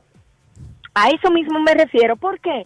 Bueno, porque de alguna manera tiene que haber una garantía de que el personal que se utiliza es el adecuado, no por el hecho de tu ser una inmobiliaria, sino que hay unos conocimientos básicos que tiene que dominar quien sale a la calle a vender o a rentar un inmueble. Eh, es. Y eso es tan urgente como la modificación de ley de alquileres. Así es, muchísimas gracias por tu llamada. Eh, eso se ha comentado muchas veces. Ojalá que aquí en República Dominicana comiencen a, de alguna forma, organizar el tema inmobiliario y que se les exija a todo el sector que tenga su certificación y licencia. En Estados Unidos, por ejemplo, tú vas a, a comprar una casa, Karina, y tú necesitas un, un, ¿cómo se llama esto? Un agente certificado inmobiliario de ese estado antes de tú proceder a que ese agente te enseñe la casa, te, te haga los papeleos, todo. Esa persona tiene que estar certificada por ese estado para tú proceder con esa venta o con ese proceso. Eh, ojalá y que aquí se hiciera algo similar. Con esto finalizamos Tránsito y Circo. Gracias por la sintonía. Regresamos de inmediato con mucho más.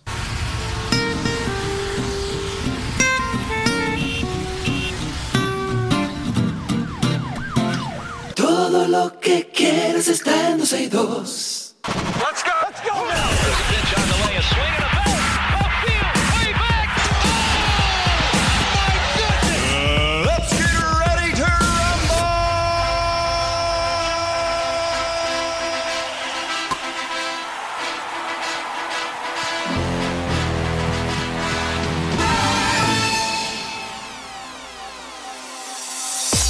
Vámonos con deportes entonces, hablemos de béisbol. Los gigantes del Cibao se preparan para la despedida de Nelson Cruz, uno de los mejores jugadores de la historia de la franquicia, quien oficialmente anunció ya su retiro del Lidom en la próxima, en la próxima temporada. Nelson Ramón Cruz Martínez debutó en el año 2001, cuando el equipo se llamaba Pollos Nacionales.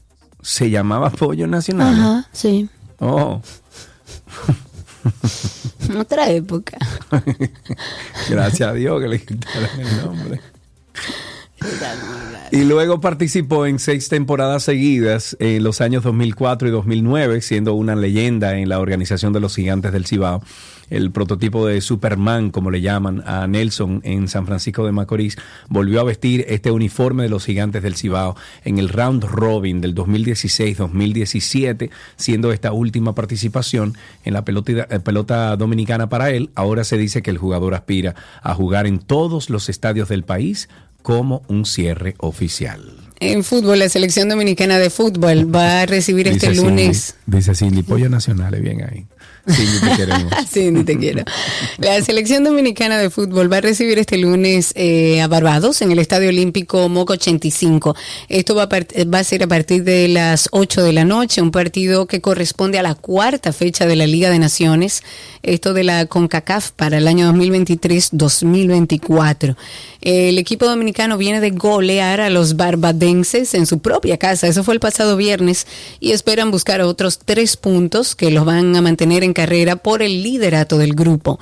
En Moca se espera un lleno por parte de los aficionados para acompañar a la Cedo Fútbol que por primera vez en la historia van a jugar en ese escenario. Me voy entonces con... hmm, Mira, me voy a ir con Fórmula 1. El Gran Premio de Bélgica de Fórmula 1 ha asegurado una extensión de un año en su acuerdo actual, lo que lo mantiene en el calendario hasta el año 2025. La Fórmula 1 anunció en un comunicado que la carrera de este año en Spa Francorchamps tuvo una asistencia de 380 mil personas. ¡Wow! Eso es mucho. 20 mil personas más que en el mismo evento del 2022. El circuito es el más largo en el calendario y uno de los más rápidos, pero ha estado en el centro de atención debido a accidentes fatales. Ahora se espera que con este preacuerdo se extienda hasta el 2025 el Gran Premio del país europeo. Hay que traer la Fórmula 1 a República Dominicana, que cueste lo que cueste. Ojalá. ¿Tú te imaginas? Imagina la cantidad de gente que sea... Pero mira, muchachos. Turismo debería traerlo. Ujú. En básquetbol, Bueno, el- mira, turismo debería de usar esos 100 millones que tiene ahí a- por eso yo vi que ellos tienen un dinero ahorrado de que tienen publicidad un del dinero país. ahorrado, no sé para qué lo están ahorrando esos 100 millones, pero bueno, David debería de, de promover el turismo trayendo la Fórmula 1 con esos 100 millones. Me parece bien, sería Bien. yo creo que turísticamente un gran impacto. En básquetbol, el Club Mauricio Báez completó los dos equipos finalistas que van a disputar el título de campeón del torneo 47 de básquet superior del Distrito Nacional al conseguir un triunfo 80-73 sobre la escuadra de San Carlos. El Mauricio se unió al club perdón, Rafael Varías, que se impuso también al equipo Huellas del Siglo y resultó ser uno de los dos conjuntos que competirán en la ronda final. Con esto finalizamos estas noticias del mundo deportivo aquí en 12 y 2.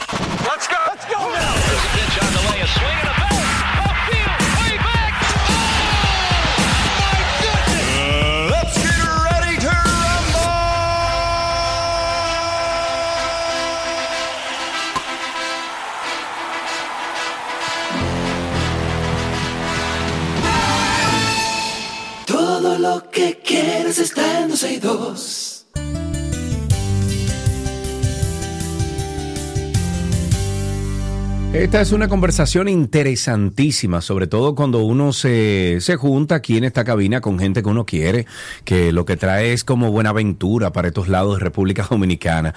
Y de eso se trata. Tengo en cabina a Gabriel Sarlinsky, quien es el gerente de marca Jetour, y junto a él vamos a conocer los detalles de esta marca y su introducción al mercado dominicano por el grupo Martí. Amigo Gabriel, caramba, ¿cuánto tiempo? Mi ¿Qué amigo? Search, ¿cómo está eso? ¿Todo bien? Todo ¿Bajo bien, control? todo bien, bajo control. Eso es bueno, eso es bueno. Cuéntanos un poquito, óyeme, la, lo, que he visto en redes sociales, lo que he visto, por ejemplo, de ya personas que han adquirido eh, esta marca de vehículo. Óyeme, qué cosa tan hermosa. Cu- Cuéntame un poquito de, de, la, de la historia de Yetur, cómo llega aquí al país. Mira, te explico rápido. Jetour eh, pertenece al grupo Cherry, es un grupo que tiene más de 30 años haciendo vehículos, o sea que no, no que estar inventando. Eh, y, y Jetour nace en el 2018. Eh, desde el 2019 eh, ya se encuentra en la región eh, y nosotros eh, la empezamos a traer y empezamos a entregar unidades a partir de junio de este año. Ok, entiendo. Eh, eh, estas características que tienen los vehículos Jetour en comparación con otros que ofrecen lo mismo, pero los precios no son los mismos. O sea, he visto muchas cosas positivas de la marca. ¿Cuáles son esas características eh, y el objetivo que tienen como marca desde el punto de vista de mercadeo? Mira, te explico, o sea, la parte de la, estrategia de- detrás de todo este éxito, eh, básicamente se trata de eso, del, del servicio al cliente, del trato, de los detalles, eh, y la importancia de, de- tener un concesionario eh, fuerte como, es el caso nuestro. Eh, en el caso nuestro, valga la redundancia, es el grupo Martí o Movity, que recientemente eh, se están haciendo unos cambios para, para la introducción del grupo como, como tal. Ya Movity empieza a manejar todo lo que es el portafolio de vehículos del grupo. Y dentro de ese portafolio, pues, pues obviamente está Jetour. Eh, Jetour, eh, arrancando, eh, el tema de garantía, piezas, disponibilidad, pues parte de la, de, la, de la misma estrategia y algo que me sorprendió a mí, sigue sorprendiendo, es que los vehículos ya estando aquí, eh, desorganizados y todo, eh, parte del lineamiento fue, mira, no, no se entrega un vehículo hasta que las piezas estén disponibles para, Muy para bien. cualquier tema. Entonces, Muy bien. eso pr- primeramente te da eh, seguridad tanto al cliente como a la parte comercial de que está Claro. vendiendo un producto que, que va a tener su garantía y que va a tener respaldo.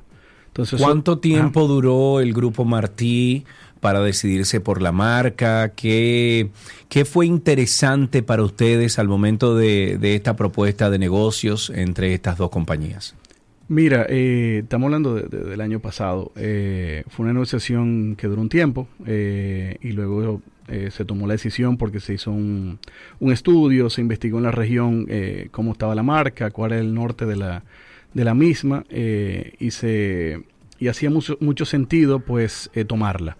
Eh, ¿Qué te explico? También el, el, el mismo tema de, de la estrategia cuando llegamos. Al principio era cómo vamos a esconder la parte asiática, porque la gente tiene temor. eh, Sí, claro. Y después que tuvimos un, un viaje a, a- a las fábricas, que hablamos con marca, que hicimos todo el recorrido que, que teníamos que hacer, pues dijimos, mira, nosotros somos chinos y, y nos sentimos seguros de lo que estamos vendiendo. Claro. Eh, Y Oye, un- que, que Gabriel, hay que destacar que no todo lo chino es malo, ¿eh? O sea, hay muchas cosas chinas, sobre todo, por ejemplo, materiales de terminación para, para construcciones, para apartamentos. Lo que pasa es que, como todo en la vida, a lo mejor aquí comenzó a llegar al país eh, un producto chino que no era el correcto, pero el producto chino bien terminado le da 30 mil patá a cualquier otro mercado. Mira, como te decía, nosotros tuvimos la oportunidad de visitar las megas fábricas. Son, son una, una locura, eh, no sé ni cómo describírtelo, y que no tiene ninguna nin- nada que envidiarle a una manufactura más tradicional, para no mencionar eh, Sí, país. Sí. Eh, y lo que te digo, eso nos dio tanta tranquilidad a nosotros que la estrategia de mercadeo cambió a decir, mira, nosotros somos chinos, pero somos diferentes. Y de hecho, eso se trata de la marca. Yetur es una marca de vehículos eh, diferente. El approach que estamos teniendo con los clientes es totalmente diferente a lo tradicional. Eh, obviamente tenemos la experiencia ya con otras marcas que, que maneja el grupo, Sí. Eh, pero quisimos, quisimos hacerlo de un punto más eh, futurista, más, eh, más jovial, más amigable.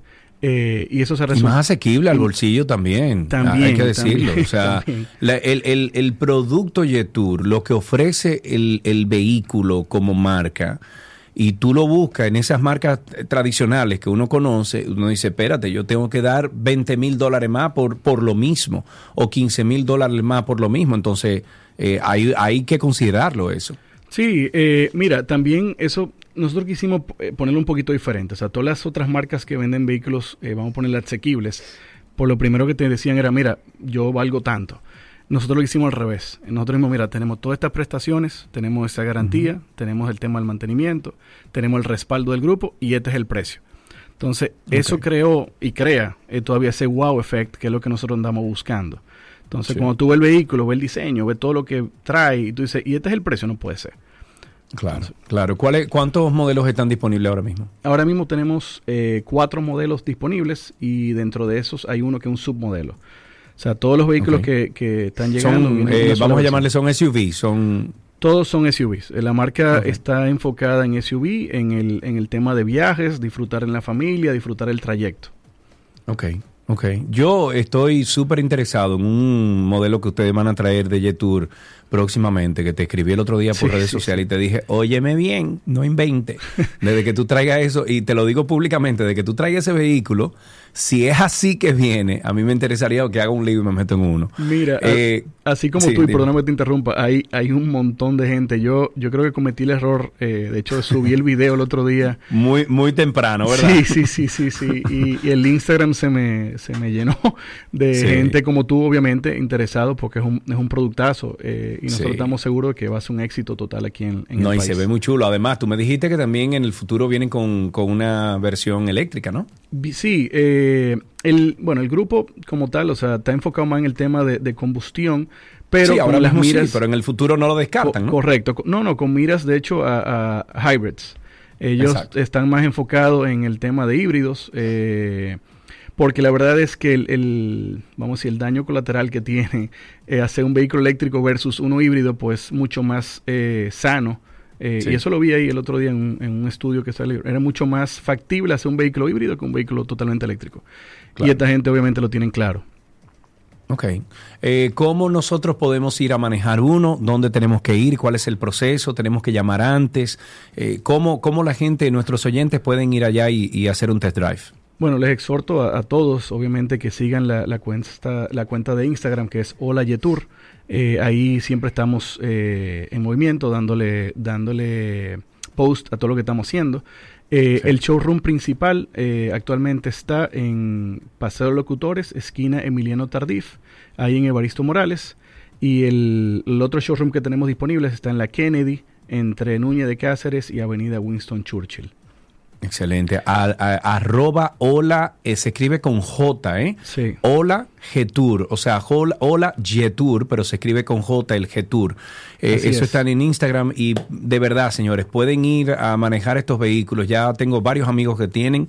Eh, hay uno, eh, bueno, lo voy a decir, Hamid Yaryura, eh, que ese es- está loco con ese vehículo, sale con su hija, abre el sunroof, porque es un panorámico gigante que tiene y, y parece que está muy contentos todos. Gabriel, muchísimas gracias No, por la gracias visita, a ti, amigo. gracias a ti, Sergio. Un abrazo. Claro, siempre, siempre, siempre. Ustedes, amigos, ya saben que pueden pasar por las redes de Hola G-Tour con J, o sea, G-Tour, en Instagram o visitando el showroom en la Berito Morales y en la Kennedy, entre Núñez de eh, Cáceres y Avenida Winston Churchill. Hasta aquí esta conversación interesante. Ya regresamos.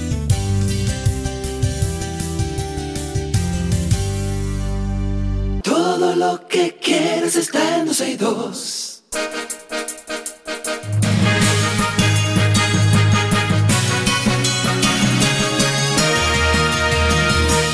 Algunos titulares antes de despedir este programa. La Dirección Nacional de Control de Drogas, DNCD, y los miembros del Ministerio Público confiscaron ocho paquetes de cocaína y desarticularon una red de narcotráfico internacional cuyo modo operativo era enviar droga líquida en bebidas energizantes y productos enlatados a Europa. Pero creativos.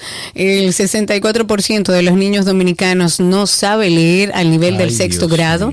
Y ese es uno de los grandes desafíos que afronta el sistema educativo en el país. Esto de acuerdo con la educadora y exministra de Educación, la doctora Jacqueline Malagón. Ya tú sabes, al menos 11 dominicanos aterrizaron este lunes en Quito en un vuelo humanitario fletado por el gobierno ecuatoriano para facilitarles la salida de Israel, donde se encontraban en el momento que estalló el conflicto desencadenado por el ataque terrorista de Hamas o Hamas perpetrado el 7 de octubre.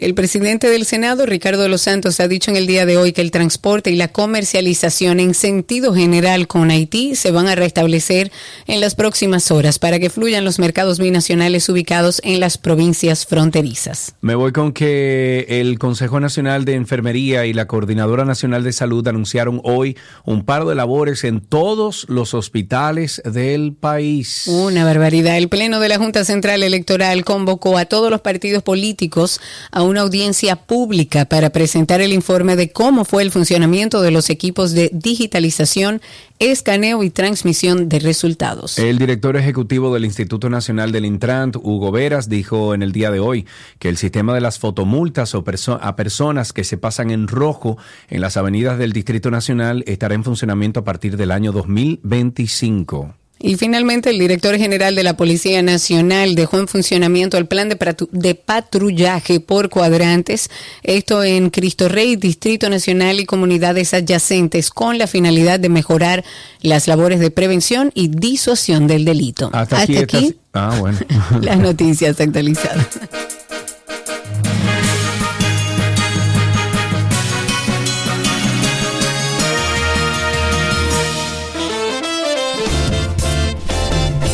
Amigos, por la sombrita, por favor, por la sombrita. Es todo lo que le pedimos. Gracias por la sintonía y nos escuchamos mañana al mediodía en vivo. Sin embargo, estamos en podcast. Búsquennos como Karina Larrauri Podcast o Sergio Carlo Podcast. Les van a salir ahí dos podcasts. El primero es 12 y 2 y el segundo Karina y Sergio After Dark. Señores, será hasta mañana. Quede viva con este calor. Hasta mañana, sean felices. Chao, chao.